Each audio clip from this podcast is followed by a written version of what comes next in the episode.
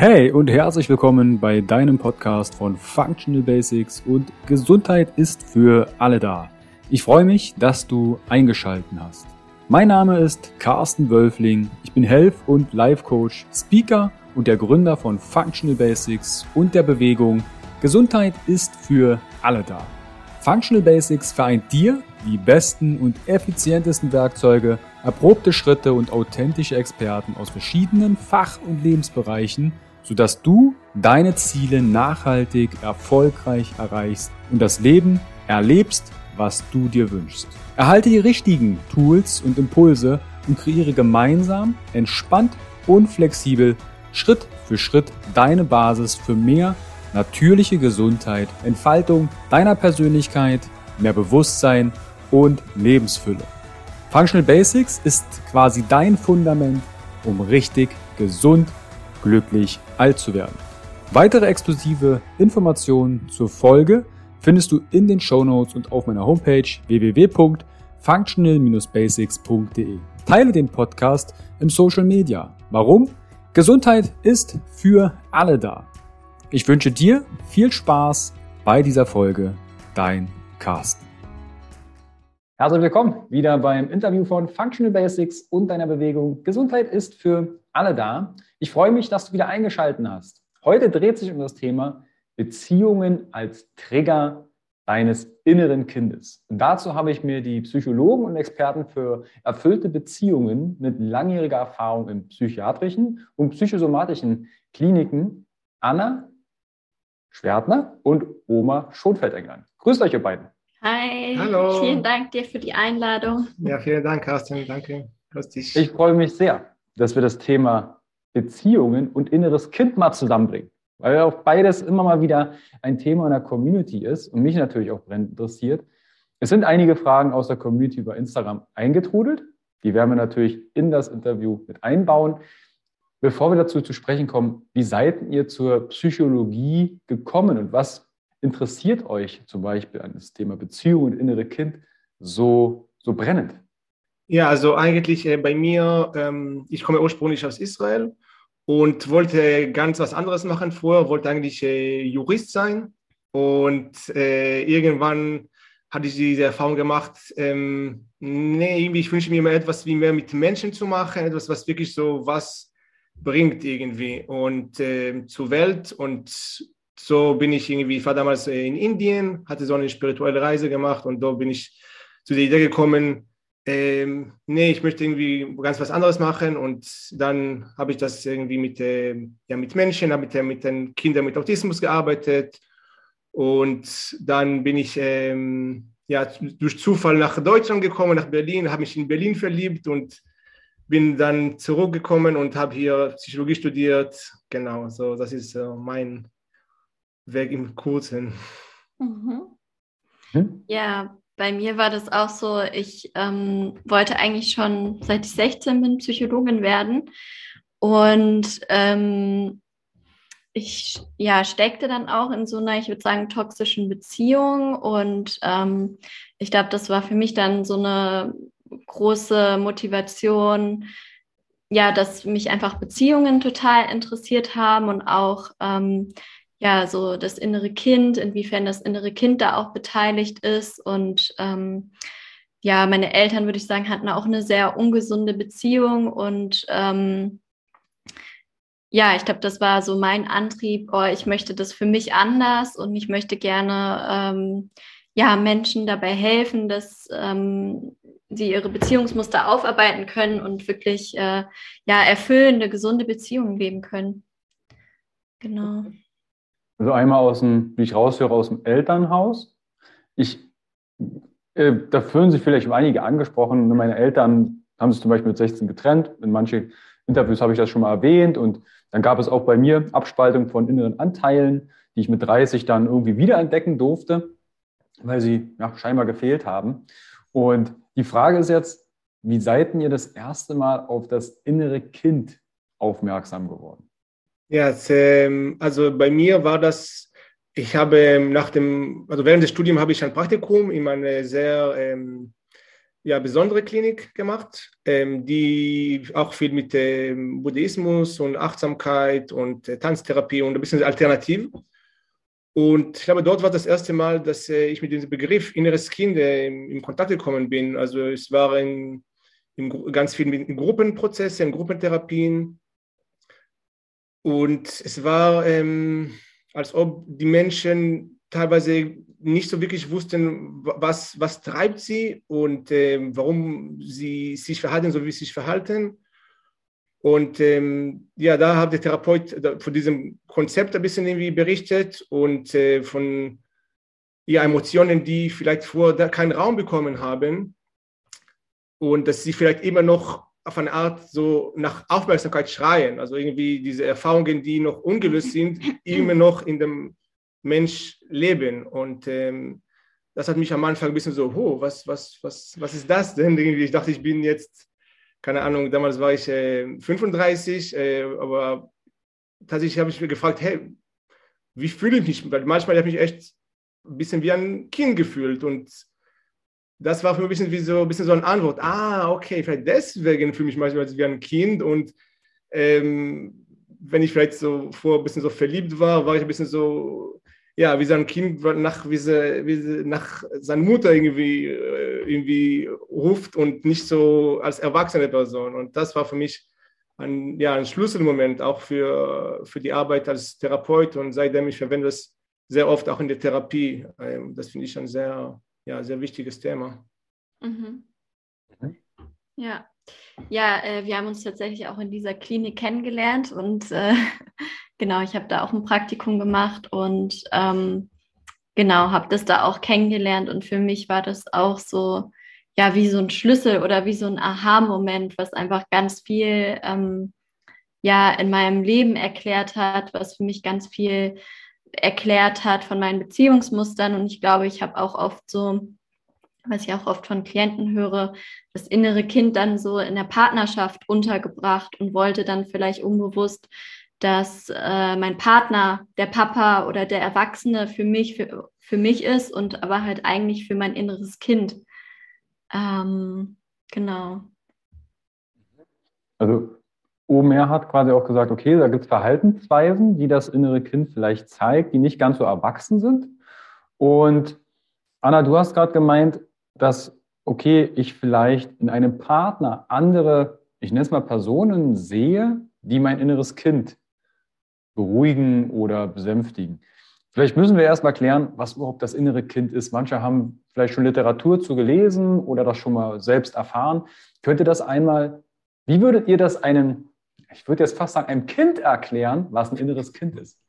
Ja, also unser Körper ist ja zwar erwachsen, aber ähm, wir alle waren ja mal Kinder und als Kind sind wir ja noch besonders sensibel, ist unser Gehirn noch besonders sensibel, ähm, die Synapsen bilden sich da noch und ähm, ja, die Erlebnisse, vor allem eben die ja vielleicht verletzenden Erlebnisse, die wir als Kind gemacht haben, tragen wir eben auch als Erwachsene immer noch in uns. Also bestimmte Verhaltensweisen, bestimmte unerfüllte Bedürfnisse, bestimmte Glaubenssätze. Ähm, genau. Genau, ein, ein Glaubenssatz ist, ist ähm, vielleicht auch wichtig zu erklären. Es ist wie so ein, ähm, eine oft unbewusste Regel, äh, die man vielleicht so bewusst oder unbewusst gehört hat. Also quasi ähm, ein Glaubenssatz zum Beispiel kann sein, ähm, ich bin nicht gut genug. Und so ein Glaubenssatz kann entstehen durch bestimmte Erfahrungen, die man oft mit seinen Hauptbezugspersonen gemacht hat, oft die Eltern, wo man vielleicht als Kind sich abgelehnt gefühlt hat. Und dann denkt das Kind, ähm, nochmal, vielleicht irgendwie ist eine unbewusste äh, Erkenntnis, also, aber so ein Glaubenssatz steht, ich bin nicht gut genug. Und dieser Glaubenssatz obwohl es irgendwie mit einem ganz, kleinen ähm, ja, Alter irgendwie passiert ist, es, es sitzt sehr tief in einem, sehr oft. Und es kann auch sein, dass man es auch Erwachsene, quasi man versucht das als kognitiv zu betrachten und schaut, hey, eigentlich, ich verstehe, dass meine Eltern einfach un, zum Beispiel ungesunde Personen waren, sie waren überfordert, es lag nicht an mir, äh, Und trotzdem, es, ist, es sitzt so tief. Also ich mag diese Metapher, dass irgendwie so ein Mensch ist ein bisschen wie so ein Baum. Und ein Baum, wenn, quasi, wenn der, der Baum so wächst, es hat, also man kann quasi wissen, wie alt ist der Baum wie, mit der Anzahl von den Ringen, die quasi der Baum hat. Und diese erste Erfahrungen, diese Kernerfahrungen in der Kindheit sitzen sehr, sehr nah im, im Zentrum von dem Baum quasi. Und auch, egal was passiert später, es kann auch vielleicht später ein bisschen andere Erfahrungen sein, aber diese Kernerfahrungen, die so in, tief in diese Mitte von diesem Baum stehen, haben sehr viel mit dem, ja, mit der Psyche zu tun, mit, der, mit dem Selbstwertgefühl zu tun, mit dem, ja, mit dem, wie man sich als Erwachsener auch verhält. Mhm. Ja, und ich finde es auch nochmal ganz, einen ganz wichtigen Punkt, was du meintest, dass ähm, man versteht vielleicht kognitiv, das macht gar keinen Sinn. Ich weiß, dass ich gut genug bin, aber ähm, für ein Kind ist das ja nicht so. Also ein Kind bezieht alles auf sich. Wenn die Eltern ähm, überfordert sind, nicht da sind, dann denkt, bezieht das Kind es auf sich. Es versucht sich quasi so die Welt zu erklären. Zum Beispiel, ah, okay, ich bin wohl nicht gut genug, deshalb sind Mama und Papa nie da. Und ähm, als Erwachsene können wir das verstehen, dass Mama und Papa waren überfordert, es hatte nichts mit mir zu tun, aber dieser kindliche Anteil, das innere Kind, steckt da halt noch fest. Ich finde dieses, diese Metapher mit dem Baum total cool, mit den einzelnen Ringen. Manche bezeichnen es ja auch als Masken, ne? dass wir als Erwachsene immer mehr Masken mhm. aufsetzen und eigentlich unser Wesen immer mehr überschattet wird von verschiedenen Dingen.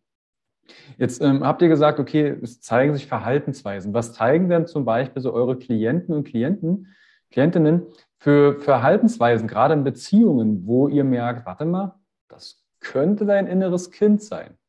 Oder haben wir mehrere innere Kinder? Was zeigen die so? Für was, was, wie kommen die, mit welchen Themen kommen die zu euch? Mhm. Also, was ganz oft ist, ist so dieses, oh, ich wurde schon so oft verletzt, ich will mich nicht mehr öffnen, ich, ähm, ich kann nicht mehr vertrauen. Ähm, also so eine Angst, sich überhaupt auch in eine Beziehung zu geben oder vor allem sich in eine tiefergehende Beziehung einzulassen, weil einfach eine große Angst da ist, ähm, ja, vielleicht wieder so verletzt zu werden, wie man damals von Mama und Papa verletzt wurde. Das ist eigentlich bei ähm, ja, sehr vielen der Fall. Dann auch das Thema ähm, ja, Ghosting, irgendwie, man hatte vielleicht schon eine Beziehung und dann ganz plötzlich kommt irgendwie ein Kontaktabbruch, äh, die Person meldet sich gar nicht mehr und ähm, ja, da werden dann halt auch oft so kindliche Anteile getriggert, die sich einfach total verlassen fühlen, die den Eindruck haben, oh, ich genüge schon wieder nicht, ich bin schon wieder nicht gut genug, ich bin nicht hübsch genug, ähm, bin es nicht wert, dass jemand bei mir bleibt. Ähm, das sind auch so ganz typische Sachen. Ja. Ähm, also ich würde sagen, ähm, es überhaupt zu erkennen, dass man quasi, ich sage mal so, im Kind gerutscht ist, ist schon mehr als äh, die, die, die, Hälfte, also die Hälfte Miete, also halbe Miete irgendwie, weil, mhm. also das Problem ist, jeder von uns hat seine Blindflecken. Und gleichzeitig, wahrscheinlich, wir haben auch fast alle die, unser Ego und wollen ungern ähm, das zugeben, dass wir einen Blindfleck haben irgendwie. Und das, das macht manchmal diese ganze Erfahrung mit innerem Kind ähm, sehr schwierig, weil manchmal denkt, nee, also ich würde gerade einfach irgendwie, äh, du, du, du ähm, verhältst dich irgendwie respektlos mir gegenüber. Und anzuerkennen, dass, okay, vielleicht gerade ich bin getriggert. Und diese Triggern können alles Mögliche sein, weil letztendlich, also jeder hat andere irgendwie Erfahrungen in der Kindheit gemacht.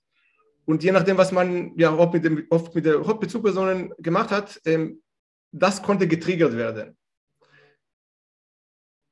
Aber anzuerkennen, dass es gerade ein Trigger ist und nicht die Hauptverletzung ist, weil quasi ein Trigger quasi ähm, vielleicht eine angemessene Reaktion darauf wäre sowas, aber weil der Trigger so ein großer Schmerz aus Vergangenheit vielleicht triggert, was so ist, dann was passiert, dass quasi man reagiert auf was vielleicht angemessen wäre mit sowas, mit sowas.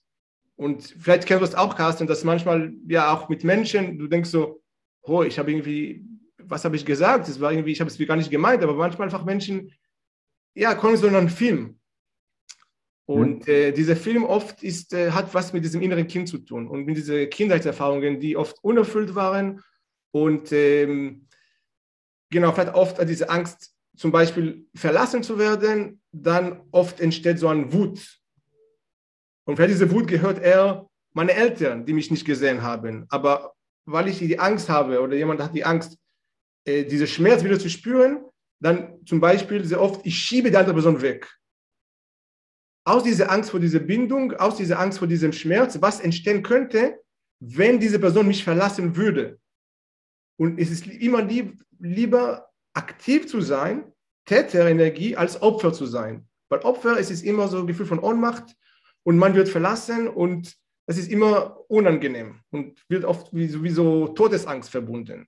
Das, was oft Menschen machen, unbewusst, sie kriegen einen Streit, damit diese Bindung überhaupt nicht entsteht, weil sie einfach Angst vor dieser Bindung und für diese, äh, ja, vor diesem Schmerz, was mit dem Verlassenwerden ähm, entstehen kann. Mhm. Also das ist so Haupt, äh, und ich glaube, wir sind alle auf eine Art traumatisiert, weil ähm, wenn man daran denkt, also gut, das ist ein bisschen so meine Beobachtung, dass in unserer Generation haben die, ähm, die Mutter erst, es war die, die quasi Frauenrevolution. Und dann oft die Mutter, haben, vorher waren die Mutter mit den Kindern zu Hause. Und als die Mutter quasi zur Arbeit gegangen sind, dann ganz viele von uns haben das Gefühl, okay, ich werde verlassen durch meine Mutter. Also vielleicht die Mutter hat das nicht diese Intention, aber einfach für das Kind, für das Baby, er, er checkt das schon, wo ist meine Mutter? Mhm. Und ähm, dann, das kann schon der erste Schritt für so ja, Bindungsangst, Verlustangst, was auch später sich in Beziehungen quasi zeigt als äh, Schwierigkeit, ja, sich zu committen. Ich höre das bei manchen Beziehungsdynamiken manchmal raus und dann so Themen aufkommen wie, ich will nicht, dass mein, oder mein Partner will nicht, dass ich ausgehe. Oder mein Partner will nicht, dass ich ein Hobby nachgehe. Und du merkst, okay, ist das Problem jetzt der Partner? Oder hast du vielleicht drunterliegende, ah, ich werde verlassen, ich bin, habe mhm. Angst. Und da hast du gerade gesagt, die Achtsamkeit, dass ich überhaupt getriggert werde, ist schon mal die halbe Miete. Können wir da vielleicht, ich sag mal, ein bisschen vorspulen? Wir kommen gleich noch äh, tiefer aus dem inneren Kind. Aber manche assoziieren, okay, wenn ich jetzt zum Beispiel mit einem inneren Kind arbeite oder mit Glaubenssätze, dann tangiert mich das gar nicht mehr. Das ist so bei The Work, kennt ihr vielleicht von Byron Katie. Mhm. Da haben manche den Gedanken, okay, dann habe ich so eine Leck mich am Arsch-Stimmung. Ne? Glaubenssatz ist weg, dann tangiert mich das nicht mehr. Ähm, wie seht ihr das, wenn ich mit dem inneren Kind gearbeitet habe? Bin ich dann erleuchtet und Friede, Freude, Eierkuchen oder wie geht es dann weiter? Nee, also das, ich finde, das passt ja auch zu dem Beispiel, was du gerade sagtest. Ne? Es gibt äh, so viele Schichten von diesem Baum und es ist ganz, ganz innen. Das heißt, ähm, ich merke das auch oft bei mir selbst, wie dann ähm, ja so die Heilung auf verschiedenen Ebenen stattfindet, ne? wie so wie so Spiralen, wo man vielleicht immer eine Ebene näher drankommt, aber ähm, es wiederholt sich doch irgendwie. Also ich glaube, und vor allem ähm, auch in Beziehungen, ne, je länger eine Beziehung auch geht, desto mehr werden ja auch nochmal die Bindungsthemen dann angetriggert. Also es kann sein, dass in der Kennenlernphase ganz andere Themen kommen als nach äh, zehn Jahren Beziehung, wo einfach nochmal andere, weil einfach nochmal eine tiefere Bindung auch da ist. Und ähm, je intensiver die Bindung, je intensiver das Commitment, desto ähm, intensiver werden halt auch diese inneren Kind-Themen getriggert. Und ähm, das braucht einfach Zeit. Und ich glaube, das Wichtigste ist, ähm, oder was man lernen kann, worin man besser werden kann, dass man schneller erkennt, aha, jetzt gerade bin ich vielleicht drei Jahre alt oder sechs Jahre alt und ähm, dann schnell zu erkennen, was brauche ich jetzt gerade, was braucht dieser dreijährige Anteil in mir? Und wie kann ich das in der Partnerschaft kommunizieren, wie kann ich vielleicht auch um Hilfe bitten.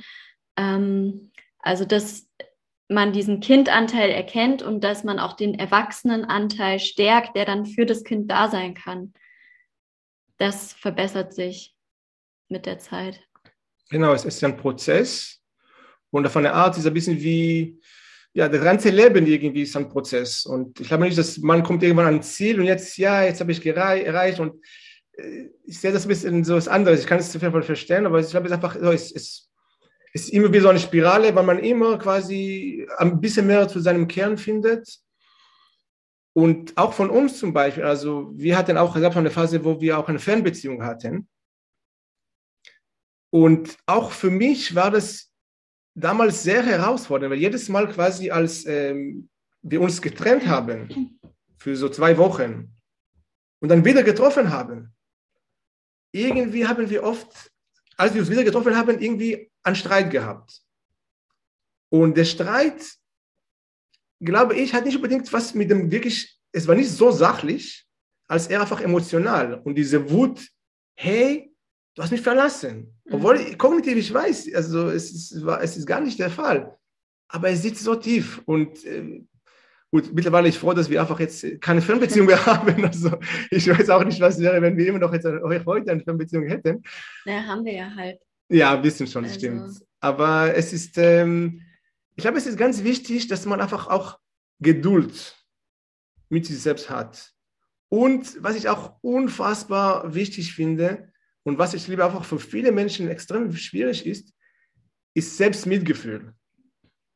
Und Mitgefühl mit, mit seinem inneren Kind und auch mit seinem erwachsenen Ich, dass, dass ja, diese, man kann sich auch freuen, dass diese quasi ähm, Schmerz, diese Verletzungen zeigen sich und möchten geheilt werden. Und es ist dann immer eine Chance. Und es, aber es braucht gleichzeitig auch ein Gegenüber, was auch irgendwie bereit ist, an sich selbst zu arbeiten und an die Beziehung zu arbeiten. Es braucht zwei dafür. Also sonst kann es sehr frustrierend sein. Wenn quasi nur einer versucht und der andere er ist in, in der Bindung Angst und möchte nicht wirklich in die Tiefe gehen. Das kann auch sehr, sehr frustrierend sein. Was sind denn eure Schritte, weil du gerade Mitgefühl ähm, sagst? Was sind denn eure Strategien für euch selbst, mehr Mitgefühl, ob es jetzt fürs innere Kind oder für, für das erwachsene Ich ist? Weil ich hatte viele Jahre vor dem Burnout auch Mitgefühl, nada, null. Ja, immer, immer hart sein. Und was sind denn eure Strategien, mehr Mitgefühl zu entwickeln für die einzelnen Anteile? Also, ähm, ich glaube, in unserer Gesellschaft, wir sind sehr viel mit Schuld irgendwie getreten. Also quasi Schuld spielt immer eine sehr große Rolle. Und Schuld ist letztendlich eine Art, ich richte Wut gegen mich selbst. Ich bin nicht in Ordnung und deswegen, es liegt an mir. Und ich glaube, ein sehr wichtiger Schritt ist erstmal, sich selbst zu vergeben. Egal, was, was, was, was man gemacht hat, man hat sein Bestes getan. Und überhaupt, sich selbst zu vergeben und zu schauen, dass weil wie gesagt, als Kinder, wir, wir denken oft, dass wir, es, es lag an uns. Also wenn Mama weg war, ich bin schuld dran. Und anzuerkennen, nein, also kleines Kind, ich oder du warst der Opfer und, und in der Ohnmacht und es lag nie an dir, nicht an dir. Du bist perfekt, so wie du bist und, und ähm, die Mama war einfach überfordert oder irgendwie hat es nicht gesehen. Ähm, also auch ganz viel so innere Kinderarbeit äh, kann auch sehr helfen, um, um diese ähm, ähm, ja, Prozess zu, zu beschleunigen oder zu, dazu zu kommen, weil es ist ähm, ja es ist es ist ein Weg und vergeben und Selbstvertrauen ist auch ganz wichtig. Mhm. Und ähm, es hat ja auch viel mit der Einstellung zu tun, die ich so zum Thema Fehler habe. Also ich finde es auch ganz wichtig zu erkennen, dass Fehler einen Sinn haben, dass es wichtig ist, äh, Fehler zu machen. Also ne, was ist der Unterschied zwischen dem Anfänger und dem Meister? Der Meister hat einfach mehr Fehler gemacht und durch äh, Fehler entwickeln wir uns weiter. Und ähm, also ich persönlich, ich freue mich, wenn ich einen Fehler mache, weil ähm, das hilft mir weiter. Da habe ich irgendwie eine Erkenntnis und ähm, ja, anzuerkennen, ich gebe immer mein Bestes und äh, Fehler dienen mir.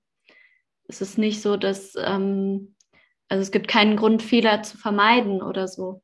Genau, und Fehler kann auch sein, oh, ich habe es nicht geschafft, mir selbst Mitgefühl zu geben, weil sonst kommt so eine Spirale. Okay, also ich habe es nicht geschafft und dann ich bin hart und auch da einfach quasi, okay, dieses Mal hat nicht geklappt und das ist ein bisschen, ein bisschen mehr so Verspieltheit, weil Kinder wollen letztendlich auch spielen. Manchmal so eine Frage, wenn ich Ausbildung im Bereich äh, Physiotherapie und äh, funktionelles Training gebe, wann haben wir aufgehört, Kind zu sein? Also wann haben wir aufgehört, auch spielerisch mit uns umzugehen? Da kam, kam mal, ich glaube, es war 2016 oder so, war da, kam eine, eine junge, äh, aus, eine junge Teilnehmerin und meinte, ja, wann habe ich aufgehört, Kind zu sein, als ich erst mal eine Steuererklärung ausgefüllt habe? Da wusste ich, ich bin kein Kind mehr. Zack, Glaubenssatz drauf.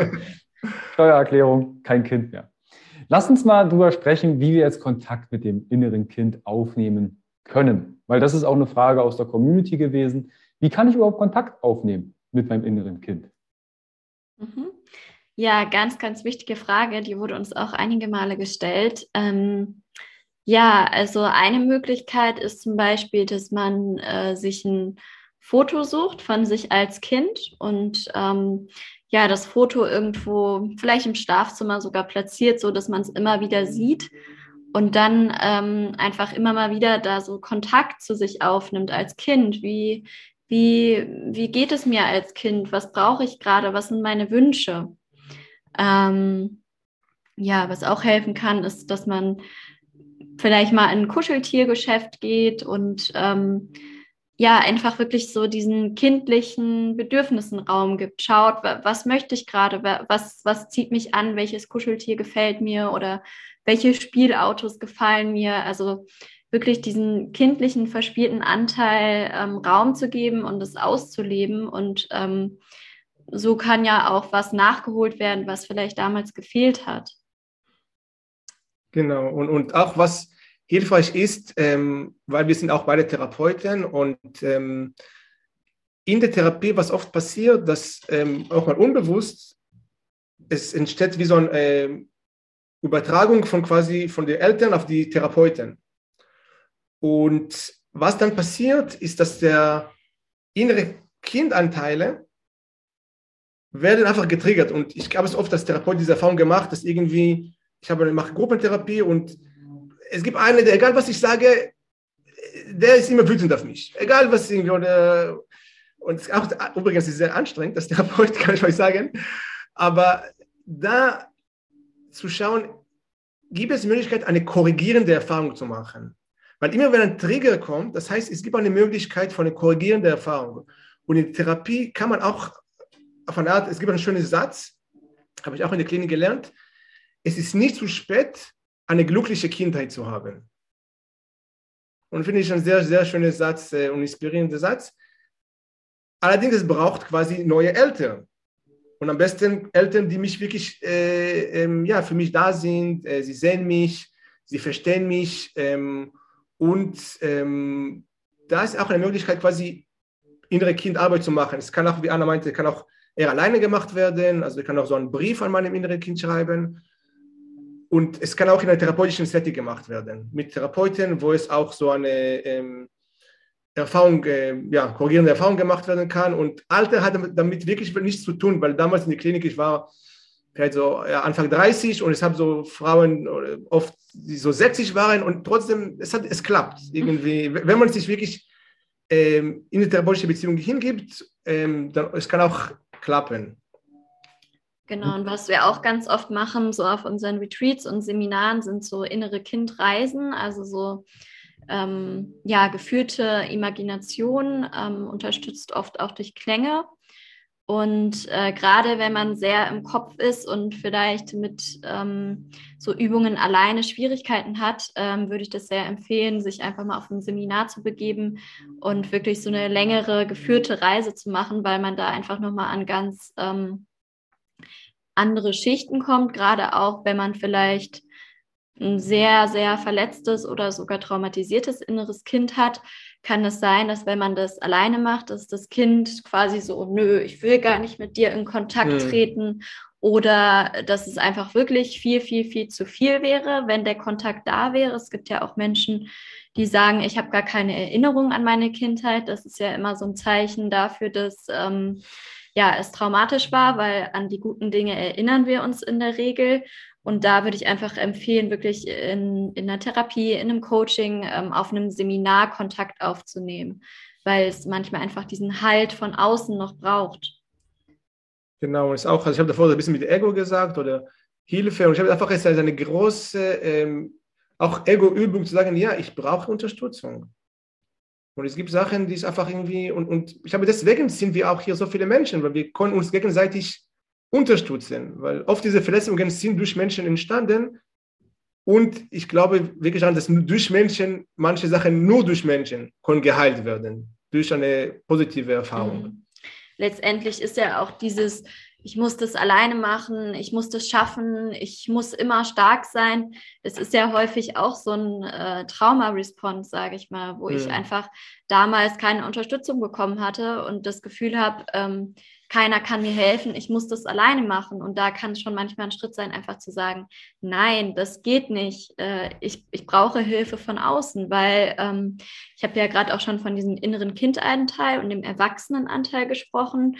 Und ähm, wenn das eben als Kind so, so schwierig war und meine Eltern so wenig äh, ja als Erwachsene für mich da waren, kann das sein, dass in mir diese Erwachseneninstanz gar nicht richtig ähm, vorhanden ist oder zu wenig ausgebildet ist. Und dann brauche ich das erstmal im Außen. Dann brauche ich vielleicht erstmal jemand anderen, der mich hält, der da ist, äh, der mir das geben kann, was damals gefehlt hat, bevor ich selbst das in mir habe.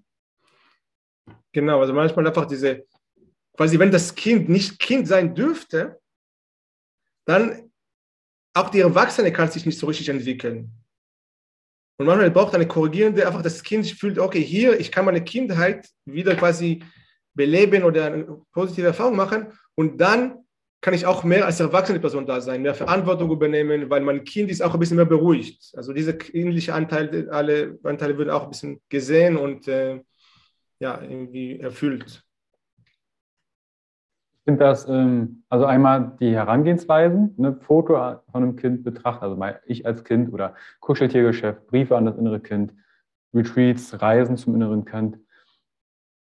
Hattet ihr schon mal Momente, wo sich das innere Kind gewehrt hat? Als ich zum Beispiel mit meinem inneren Kind aufnehmen wollte, 16 Jahre, ähm, hatte ich bildlich das in den Keller gesperrt in unserem Haus also jetzt tangiert mich das nicht mehr, ich kann so drüber sprechen. Und als ich das erste Mal mit dem inneren Kind Kontakt aufnehmen wollte, hatte ich das Gefühl, als würde es die Tür zuhalten und sagen, nee, ich will nicht mit dir reden.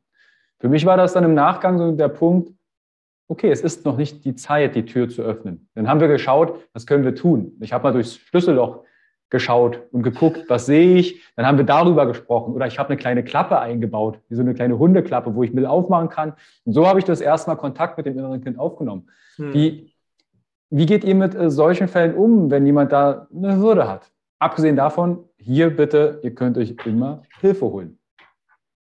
Ja, also ich finde, es ist ja ein Schutzmechanismus und mir ist es ganz wichtig, dass äh, Schutzmechanismen auch respektiert werden. Ne? Also ich denke, das ist auch für etwas gut. Vielleicht wäre es einfach in dem Moment ähm, viel zu viel gewesen und äh, ich sag mal, noch mehr Druck würde ja dann auch von dem, dein inneres Kind noch mehr in die Defensive bringen. Und ich finde, du hast es ja in dem Moment sehr ähm, kreativ gelöst, ne? dass vielleicht diese Tür musste da noch bleiben, aber es gab eben Möglichkeiten, mal kurz durchzuschauen, mal durch eine Klappe ein bisschen Kontakt aufzunehmen. Ähm, genau. Genau, und, und also ich finde es auch und gleichzeitig finde ich es, manchmal es braucht ein bisschen Zeit, weil es kann sein, dass das Kind, also nochmal, ich glaube, es ist wichtig, was Anna sagt, also nicht das Kind zu zwingen und gleichzeitig das Kind das Gefühl zu geben, okay, du darfst das, mit mir nicht in Kontakt sein, ich bin trotzdem da. Mhm. Und wenn du bereit bist, ich bin da. Und vielleicht das Kind auch will sehen, okay, weil vielleicht ist das Kind hat wieder ein bisschen diese Angst für, für, für diesen Schmerz. Und wenn so lange keine Be Beziehung gab, vielleicht will das Kind ein bisschen dich ein bisschen so testen, also von der Art irgendwie, okay, kommt er jetzt und jetzt geht wieder weg oder ist er wirklich da? Und ähm, manchmal braucht er ein bisschen auch Zeit und, und Geduld und nochmal auch Mitgefühl mit dem Kind und nicht diese, ach, was ist das für ein komisches Kind, will mit ihm nicht sprechen, kein Bock drauf irgendwie, weil das wird wieder das, ähm, ja, wie ein Retraumatisieren für das Kind sein. Mhm. Lass uns mal den, den, den Überschlag zu Beziehungen ähm, mhm. bringen, weil unsere Liebsten, die wir ja dicht an uns ranlassen, ist ja wie so, als hättest du einen Spiegel vor das Gesicht geklebt, jedes Mal reinguckst. Das ist zumindest so meine Wahrnehmung. Und inwiefern spielt denn das innere Kind in den Beziehungen eine Rolle? Ist es immer, ja, der, der Partner legt den Finger in die Wunde und triggert mich? Was tauchen also für Dynamiken in einer Beziehung auf? Ja, also erstmal klar, ne? Beziehungen sind einfach ein Riesentrigger, weil ähm, je enger die Beziehung ist, desto mehr werden eben ähm, frühe Bindungserfahrungen, frühe Erfahrungen, die ich mit Pflegepersonen, Bindungspersonen gemacht habe. Und ähm, es ist ja so, damals als Kind sind wir ähm, ja sehr abhängig von, von unseren Bezugspersonen und ähm, es kann sein, dass eben diese, diese Nähe dann diese äh, Abhängigkeit wieder triggert. Also das ist auch sowas, was ähm, ja so ein typisches Zeichen ist, dass das innere Kind in der Beziehung ähm, getriggert ist, dass ich mich total klein und total abhängig fühle, dass ich den Eindruck habe, boah, ohne den Partner kann ich gar nicht leben oder ähm, mein, mein Selbstwert ist total abhängig von meinem Partner. Also wenn äh, wenn mein Partner mich will, wenn mein Partner mich wertschätzt, dann fühle ich mich irgendwie gut. Und wenn der mal einen schlechten Tag hat, dann habe ich den Eindruck, ich bin gar nicht wertvoll. Und äh, das finde ich halt total verständlich aus der kindlichen Perspektive, weil für Kinder ist das so. Die können nicht verstehen, wieso Eltern schlecht gelaunt sind. Ähm, und für Erwachsene ist das aber anders. Ne? Also wenn man mit dem Erwachsenen ich die Beziehung führt, dann könnte man ja sehen, ah, okay, mein Partner hat einen schlechten Tag oder so. Aber als Kind ist das eben nicht möglich. Und das wird ganz, ganz schnell getriggert, zum Beispiel in Beziehungen. Ja, ich finde, die Frage ist ein bisschen tricky, weil es ist ein bisschen unterschiedlich. Weil, also, klar, man kann sagen, ach, ähm, du triggerst mich oder irgendwie, du machst es äh, irgendwie und du fällst dich nicht so oder, oder es liegt nur an mir oder es liegt nur an der anderen Person. Es ist ein bisschen, ein bisschen schwierig irgendwie, also quasi so an, an One Size Fit All irgendwie so Antwort, ähm, weil jede, jede Person ist Besonderes und, und jede Beziehung ist Besonderes ich glaube, es braucht wirklich irgendwie eine, eine, auch so eine Demut und Würde und selbst zu fragen, ähm, ja, was, was läuft gerade hier ab? Und es kann auch vielleicht manchmal helfen, so vielleicht Freunde oder Familie irgendwie zu fragen oder so Reality-Check zu machen. Weil es kann sein, dass, dass dein Partner oder Partnerin dich triggert, aber es kann auch sein, dass etwas in der Beziehung problematisch ist. Und deine Reaktion ist einfach äh, eine gesunde Reaktion auf, auf, auf diese Verhaltensweise. Also es liegt nicht nur an dir oder es liegt nicht nur an deinem Partner. Es gibt irgendwie, man muss ein bisschen schauen quasi, je, je nachdem, was, was, wie, wie die Konstellation ist, wie die eigenen Menschen sind. Ja, also das ist ein bisschen, das, das wäre nett, wenn einfach, okay, ist immer so, aber es braucht ein bisschen schon, ja, Einzelarbeit in dem Sinne, oder das manchmal so, jedes Fall irgendwie so einzeln irgendwie betrachtet und äh, Konstellationen bin ich vollkommen bei dir bezüglich, ne, es ist ja keine kausale, okay, bei Streit mache ich immer das, bei Eifersucht mache ich mhm. immer das und das ist der Anteil. Aber da sind zum Beispiel auch Fragen aus der Community gekommen. Ich nehme mal das Beispiel, mein Partner hört mir nicht zu. Mhm. Was wäre denn euer Ansatz, wenn das jetzt ein Klient oder eine Klientin zu euch kommt und sagt, huh, mein Partner hört mir nicht zu? Also erstmal, ja, Entschuldigung. Ja, also, ähm, ich habe es wichtig überhaupt diese, für mich diese Aussage von Anfang an ist ein bisschen problematisch. Mhm. Weil wenn ich sage, äh, ich weiß, du kennst du dich auch mit gewaltfreier Kommunikation aus? Also das finde ich eine sehr wichtige irgendwie Methode zu, zu Kommunikation. Und ich will nicht so in die Tiefe gehen, aber für mich hauptsächlich es geht darum, ich rede von mir. Aus der Ich-Perspektive. Und wenn jemand sagt, mein Partner hört mir nicht zu, es ist quasi, ich beschreibe, was die andere Person macht oder nicht macht. Und das will ein bisschen quasi gewaltvoll sein. Wenn ich sage, ich fühle mich nicht gehört durch meinen Partner, dann ist erstmal okay, also ich, ich bleibe bei mir und dann kann man, können wir weiterschauen, was heißt das? Ähm, wie, wie sieht das aus? Welche Bedürfnisse, das Bedürfnis, also gehört zu werden? Welche Gefühle hast du da? Es gibt auch Übungen, die wirklich hilfreich sein können für sowas. Genau, wir machen oft so ein Counseling, heißt das, also dass man sich wirklich einmal die Woche trifft und die Übung macht, dass eine Person nur spricht und die andere Person nur zuhört.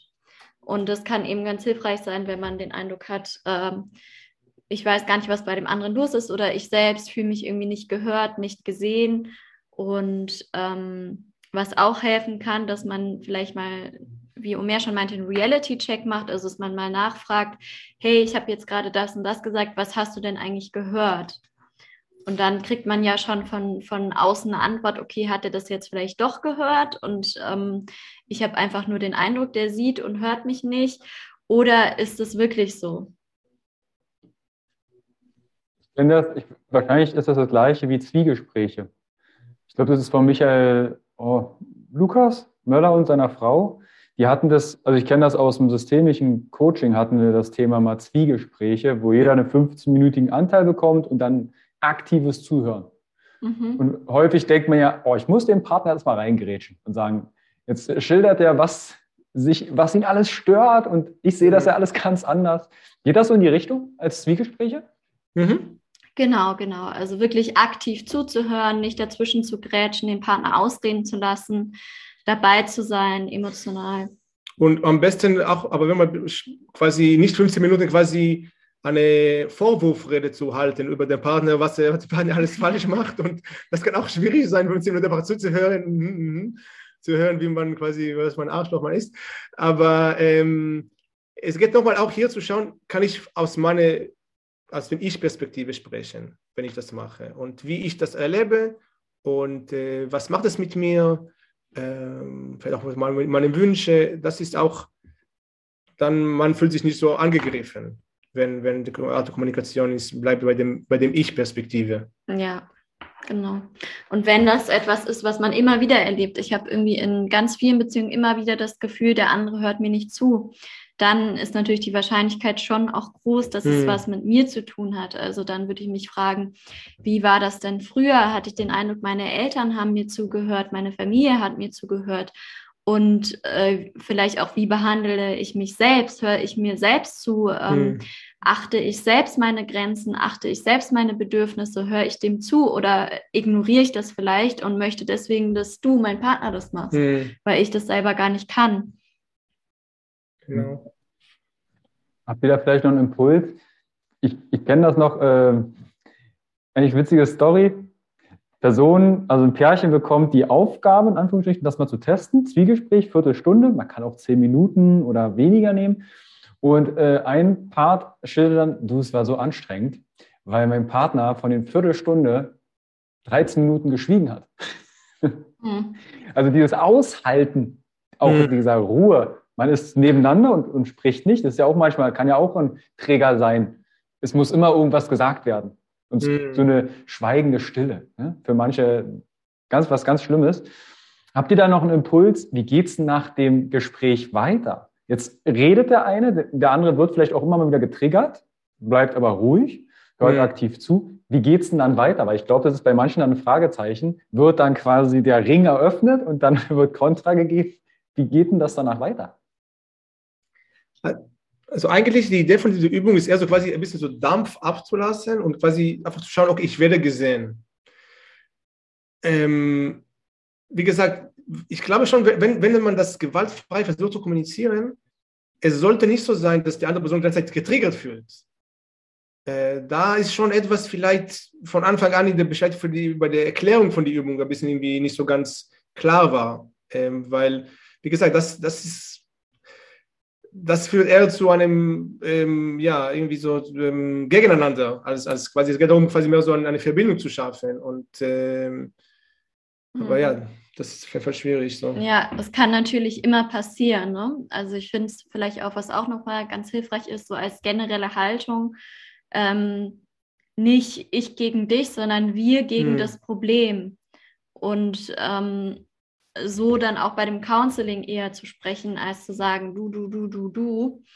Ähm, und gleichzeitig klar, ne, wenn man immer so kommuniziert hat, man kann ja nicht in einer 15-Minuten-Übung all seine Beziehungsmuster umändern. Also manchmal, wie auch mit dem inneren Kind, noch eine dritte und oder vierte Person, äh, um da den Raum zu halten und ähm, damit jeder Part sich vielleicht auch noch mal gestärkt fühlt oder so ein bisschen Rückenwind hat. Mhm. Dann im Anschluss, ja. also klar kann man dann im Anschluss noch mal darüber reden, ähm, aber man muss da echt aufpassen, dass man sich dann nicht danach zerfetzt, sondern es vielleicht erstmal ruhen lässt und dann vielleicht noch mal wann anders. Mhm. Und, und sehr oft oder eigentlich fast immer, wenn, wenn quasi ein Paar zu Paartherapie kommt oder irgendwie Counseling oder irgendwie zu Coaching, was dahinter steht, ist ein Vertrauensbruch. Und das macht es sehr schwierig, weil wenn jemand das Gefühl hat, ich kann meinem Partner nicht vertrauen, dann das kann sich in, in ganz viele Streiten, Verhaltensweise, komische, also irgendwie manifestieren. Aber das wäre eher die Symptome dann sein. Und der Ursprung quasi ähm, wäre ja dieser Vertrauensbruch. Und ich glaube, da muss ich schauen, okay, wie, wie kann man daran arbeiten? Das wäre tatsächlich der nächste Schritt. Ich würde ganz kurz zur gewaltfreien Kommunikation, da verlinke ich euch in die Shownotes das Interview mit Annette Lederer. Da haben wir nur über gewaltfreie Kommunikation, Giraffensprache, hm. Wolfsprache, auch äh, Tools euch äh, an die Hand gegeben, wie ihr das auch für euch testen könnt. Auch, dass man sein Ohr vielleicht ein bisschen spitzt. Wie spreche ich überhaupt selbst mit anderen Menschen? Eine Frage aus der Community war unter anderem auch, ich habe das Vertrauen verloren was kann ich tun? Jetzt ist die Person so reflektiert und sagt, okay, ja, das hat ja jetzt nichts mit dem Gegenüber zu tun, sondern es ist das mit mir. Was wären dann da jetzt die nächsten Schritte? Weil du hast gesagt, das ist so das darunterliegende zwischen meinem Partner hört mir nicht zu. Ja, mhm. also ist die Frage mit Vertrauen, ist halt die Frage, Vertrauen in wem?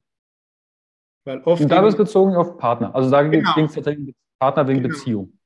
Und, und es ist oft so, quasi, ich denke, ich habe das Gefühl, ich, ich habe das Vertrauen in meinen Partner verloren. Aber oft, was dahinter steht, ist auch, ich habe das Vertrauen in mir selbst verloren, weil ich habe mich eingelassen habe mit jemandem, der mich die, oder die mich verle also verletzt hat. Und jetzt, ich glaube, ist einfach, ich zweifle überhaupt an meine ähm, Wahrnehmungen oder meine mhm. Kompetenzen, ja. jemand zu vertrauen. Genau, gerade auch wenn, ich weiß ja nicht, was jetzt da in dem Beispiel passiert ist, aber wenn es auch um Betrug geht, da gibt es sehr häufig dann auch eine längere Phase, wo das verheimlicht wird und wo man vielleicht immer wieder fragt, hey, ist denn da was? Ich habe irgendwie das Gefühl, da ist was und der Partner sagt, sagt nein und dann habe ich ja jedes Mal den, das Gefühl, hm, ich kann meiner Intuition, ich kann meinem Gefühl nicht trauen. Und das ist eben auch ein Vertrauensmissbrauch, der da stattfindet oder ein Vertrauensbruch. Ich kann mir nicht trauen. Und ähm, Deswegen ist es ganz wichtig, eben wieder zu lernen, okay, meine Intuition war richtig, ich kann mir trauen. Äh, auch wieder mit dem Thema Selbstvergebung, ne? okay, da lag ich vielleicht falsch, aber es gibt auch ganz viele Situationen, wo ich richtig gelegen habe, wo ich meinem Gefühl trauen konnte. Und ähm, ja, letztendlich ist Vertrauen eine Entscheidung. Also ich muss mich entscheiden, ja, möchte ich mich jetzt auf die Person trotzdem weiter einlassen oder möchte ich das nicht? Und ähm, ich kann es nie wissen. Es bleibt immer eine Unsicherheit da. Deswegen braucht es immer einen ähm, Vertrauensvorschuss, weil ich weiß es noch nicht, was passiert ist. Braucht diese Entscheidung vorher. Und möchtest du das Beispiel mit der, mit der Brücke? Hattest du, glaube ich, letztes Mal? Mit der, Hängebrücke, mit der Hängebrücke. Ja, also das ist vielleicht wie so eine ähm, klapprige Hängebrücke, die sieht klapprig aus, die ist wackelig und um zu wissen, dass sie nicht bricht, muss ich halt drüber gehen. Also ich kann es vorher nicht wissen. Auch wenn ich äh, Vertrauen habe, ich glaube, das ist, weil wenn einmal das Vertrauen angekratzt ist, hm. kommt manchmal, ich erwarte jetzt wie ein Vertrauensbeweis von dem Gegenüber. Aber am Ende ist es ja die, ich nenne es mal das Risiko der Person zu glauben. Aber wenn das Vertrauen jetzt erschüttert ist, dieses Beispiel mit der Hängebrücke ist mir jetzt noch nicht ganz klar, okay, soll ich jetzt einfach ins kalte Wasser springen und sagen, okay, ich glaube dir wieder? Können wir das noch ein bisschen konkretisieren? Weil ich könnte mir vorstellen, dass es den einen oder anderen auch betrifft. Also woher ich, woher ich weiß, ob es sich lohnt zu vertrauen, oder? Mhm.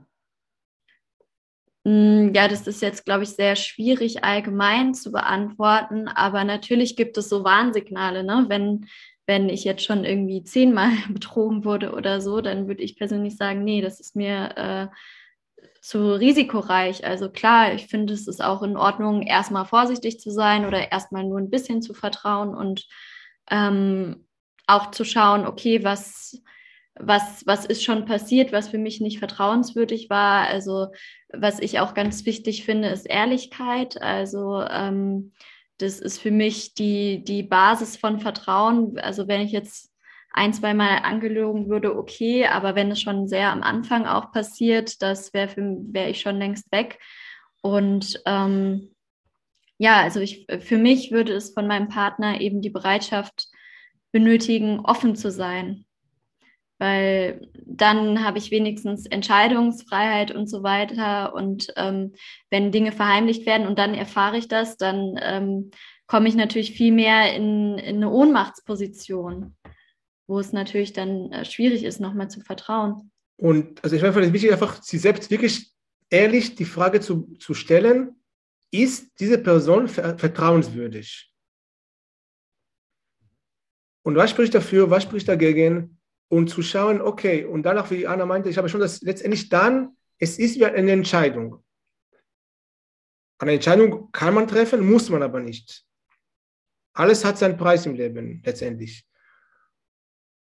Aber wirklich zu schauen, okay, was, was spricht dafür, ist die Person vertrauenswürdig? Und nochmal zu schauen, ähm, ja, was, was hat nochmal, ich finde, es trotzdem hat was mit meinem Thema inneres Kind zu tun, weil ich, was, was macht das mit meinem inneren Kind? Wenn man Kind, das Kind fühlt sich verlassen oder irgendwie, ähm, deswegen ist es für mich auch schwer zu vertrauen, weil ich quasi nicht weiß, weiß äh, äh, weil ich einfach diese große Angst habe, ich bin abhängig von der Person und ähm, wenn so ein Vertrauensbruch kommt, dann ist es wirklich wie ähm, tot, weil für ein Kind letztendlich es, es, es, es kann tödlich sein, mhm. wenn das Vertrauen quasi, wenn, der, wenn, wenn das Kind, das Baby verlassen wird und quasi ähm, also einfach zu schauen, okay, ja, was kann ich auch etwas über mich selbst schauen, über meine Muster? Bin ich oft eher misstrauische Person oder ist eher eine einmalige Situation?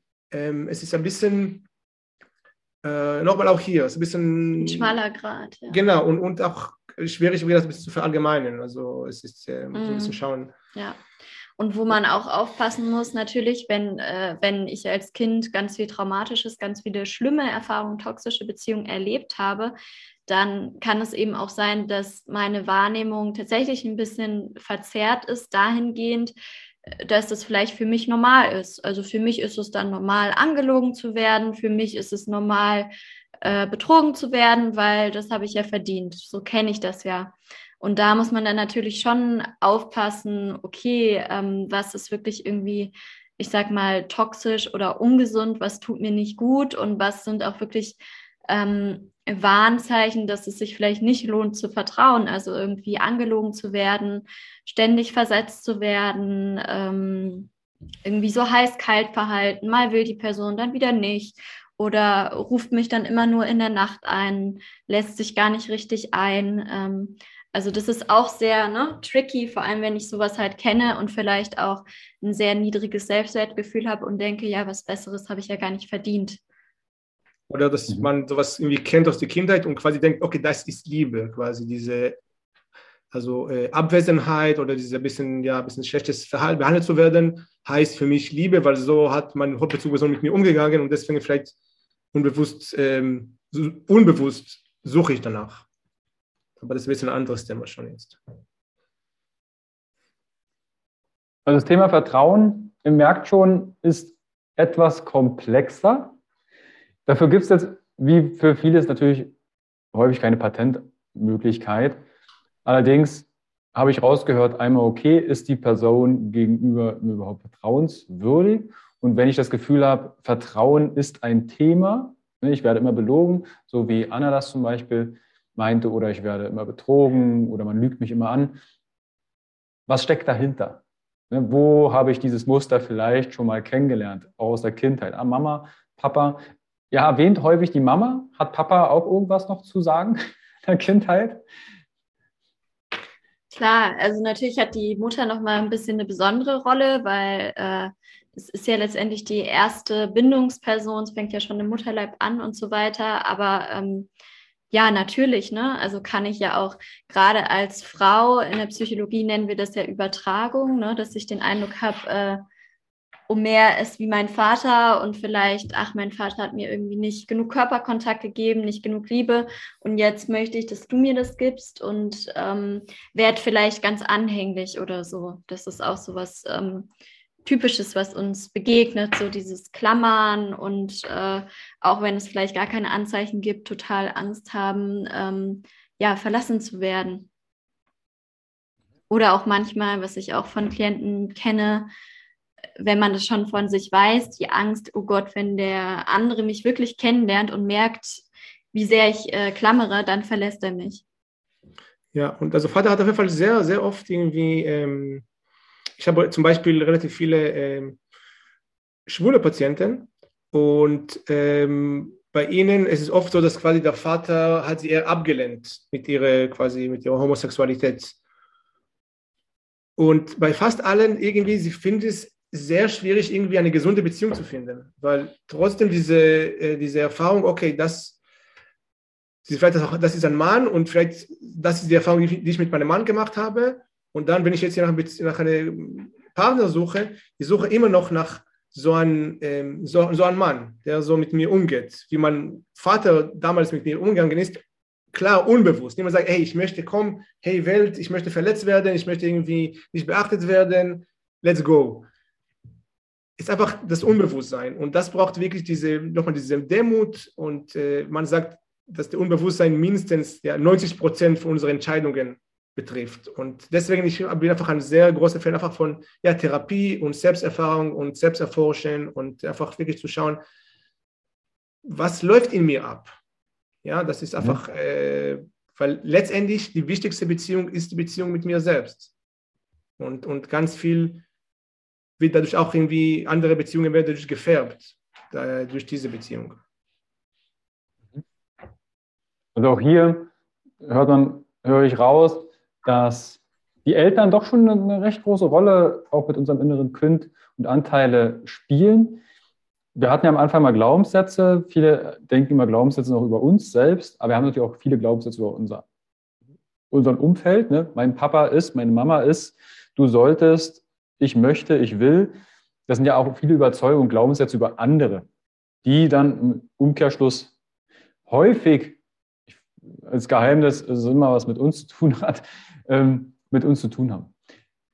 Ich würde am Ende des Interviews gern, das ist auch eine Frage aus der Community, euer Geheimrezept für eine erfüllte Beziehung. Vielleicht, dass jeder von euch nochmal so drei Dinge nennt, die er aus seiner eigenen Beziehung oder natürlich auch aus vielen Dingen, die ihr kennengelernt habt. Was macht eine erfüllte Beziehung aus euren Sichten, aus eurer Sicht aus? Mhm. Also für mich auf jeden Fall was, äh, nochmal, es gibt verschiedene Menschen. Ja, es verschiedene irgendwie, aber für mich auf jeden Fall, was, was mir auf jeden Fall sehr wichtig in einer erfüllten Beziehung ist, ist auf jeden Fall äh, Gefühl von Ehrlichkeit, von Offenheit ähm, ja, und Vertrauen. Also, und ähm, ich weiß, es gibt Menschen, die sagen, ah, ich möchte nicht alles wissen. Und für mich persönlich, ich glaube, wenn ich, also ich, möchte, ich möchte nicht das Gefühl haben, mein Partner ähm, steckt Sachen von mir weg. Ich bin so, komm, gib mir die Wahrheit, dann weiß ich mindestens, womit ich irgendwie zu tun habe. Sonst läuft mein Kinofilm irgendwie und es konnte alles Mögliche sein. Deswegen für mich ich glaube, die drei für mich persönlich sind irgendwie ähm, sehr wichtig. Ähm, genau. Mhm. Ja, also für mich ist ganz wichtig ähm, das Commitment für die Beziehung, also das Gefühl, beide stehen voll hinter der Beziehung, beide sind bereit, äh, auch an inneren Themen zu arbeiten und ähm, eben ja als Voraussetzung auf jeden Fall eine große Ehrlichkeit, sich mitzuteilen, seine Ängste, seine Gefühle mitzuteilen und ähm, ja eine gute Kommunikation. Hm. Hm. Kommunikation hatten wir ja das äh, GFK schon mal. Ich glaube, ich denke, GFK, Kommunikation sollte ins Schulfach irgendwie Entwicklung ja. oder Entfaltung mit rein. Das würde so viele Probleme lösen. Oder GFK am Social Media wäre vielleicht ein Sonderfach. Ähm, mhm, cool. Auf jeden Fall. Kommentare, also wie man Kommentare irgendwie vor im Internet äh, schreibt, auf jeden Fall GFK wird dort auf jeden Fall sehr viel. auf alle Fälle. Ja. Wenn, wenn jetzt jemand zuhört und sagt, Anna, Omer, ich habe hier ein Thema, ob es jetzt ein Beziehungskontext ist oder es hat was mit inneren Kindern, es, gibt Trigger und es gibt ja tausend Ratgeber, die man lesen kann. Und manche haben sie auch gelesen, manche sind schon einen Schritt weiter und merken, es kommt nicht weiter. Wie kann ich denn mit euch zusammenarbeiten? Wie könnte ich mir das vorstellen? Ihr sitzt beide in Berlin. Bietet ihr online, offline Präsenz an und wie würde die Zusammenarbeit ausschauen? Ja, also wir ähm, haben mehrere mehrmonatige Coaching-Programme online und ähm, wir haben auch ein Gruppenprogramm. Also wir sind sehr, sehr große Fans von Gruppendynamiken, weil ähm, es einfach, ja, ich finde, das perfekte Feld ist, um ja auch Beziehungen auszuprobieren und neue Erfahrungen zu machen. Und da haben wir eben so ein dreimonatiges Programm mit Online-Coachings und dazwischen sind aber auch Wochenenden, wo wir uns live treffen und eben Kindreisen machen, ähm, neue Beziehungserfahrungen machen und auch viel den Körper mit einbeziehen, weil letztendlich bringt es dir nichts, wenn du das verstanden hast, aber äh, das nicht in deinem ganzen Sein, nicht in deinem Körper, ähm, in deinem Nervensystem angekommen ist. Genau. Deswegen machen genau. wir auch Live-Sachen. Genau, deswegen das Thema mit Selbstwert. Ich habe auch viele Patienten gesagt, okay, ich merke, mein Selbstwert ist niedrig, aber was mache ich jetzt damit? Und deswegen wie einfach eine Erfahrung, ein Erlebnis ist so wichtig, weil nur durch ein Erlebnis kann wirklich, also es ist wie so eine Beschleunigung von Möglichkeiten von Therapien. Und deswegen haben wir diese, dieses Programm, wo es wirklich geht auch um Selbsterfahrung, um wirklich in kleine Gruppen von maximal zehn Menschen wirklich die eigenen Themen anschauen zu können und eine wirklich Commitment für sie selbst äh, zu, zu nehmen, für das inneres Kind. Und wir nennen das auch äh, Commit zu dir, heile deine Beziehungen. Und das ist dann ein Programm, wofür wir uns beide, weil wir auch beide so viel erlebt haben in Gruppen und das, das brennt in uns und das würden wir sehr gerne mit der Welt äh, teilen. Ansonsten machen wir auch kleine Events hier in Berlin, ähm, genau, also Atmen und ähm, Genau, und auch äh, Webinare zum Thema Beziehung und Dating. Genau, nächste genau. Woche. Nächste Woche haben wir ein Webinar. Kannst gerne auch auf unsere Webseite ähm, oder Instagram irgendwie hier verlinken wahrscheinlich. Das, äh, schaut unten, ist alles unten drunter in den Show Notes. Da verlinke ich euch Social Media, Events. Also klickt euch da sehr, sehr gerne durch, auch auf eurem Instagram-Kanal. Ich, ich sage mal wirklich, ich liebe ihn. Also er ist von der Aufmachung, ich gucke auch so ein bisschen äh, aus, aus, Sicht des, ne, ich bin ein sehr visueller Mensch, hat man vielleicht schon rausgehört vorhin mit, mit der Tür und dem inneren Kind, dass die Aufmachung und die Themen, die ihr behandelt und aufgreift, ist in meinen Augen auch manchmal das eine oder andere Tabuthema. Ist kein Thema, wo man sagt, hey, das äh, spreche ich mal beim Weihnachtsessen an oder abends beim, beim, beim Essen.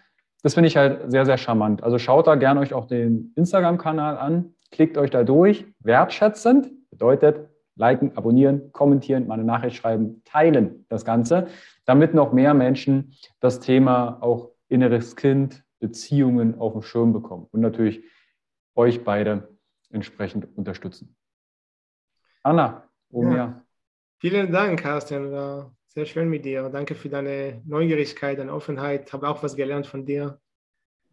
Ich danke euch und äh, hoffen wir, dass das Thema vielleicht doch irgendwann in die Schule einkehrt und die, ob es jetzt GFKs oder innere Kindarbeit, in meinen Augen sind das Tools, die sollte vielleicht jeder in seiner Handtasche oder in seinem, seinem Päckelchen, in seiner Werkzeugkiste zu Hause liegen haben und ein paar Techniken kennen. Selbstliebe, auf jeden Fall, ja. Ja, schön wär's. Ja. Kleine Schritte. Dann, okay. Ja, dann danke ich euch. Klickt euch unten durch, Startet den beiden Besuch ab, gibt liebe Grüße von Carsten, dann wissen Sie, da war was mit dem Interview, dann können Sie das zuordnen und dann wünsche ich uns einen wunderschönen Tag. Anna, Omer. Dankeschön, wir bedanken Vielen uns. Vielen Dank. Ciao. Ciao. Tschüss. Hi und vielen lieben Dank für dein Vertrauen und deine kostbare Zeit.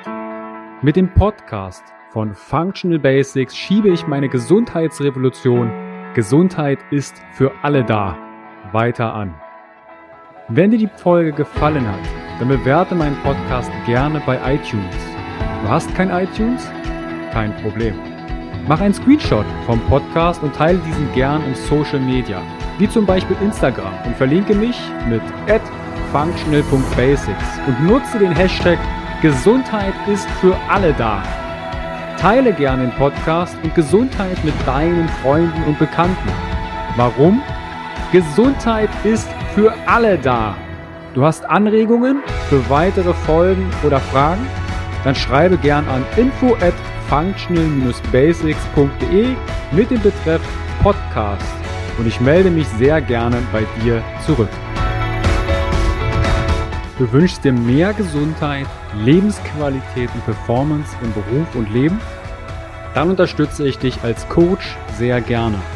In den Show Notes findest du einen Link, wo du dein kostenfreies Beratungsgespräch mit mir vereinbaren kannst.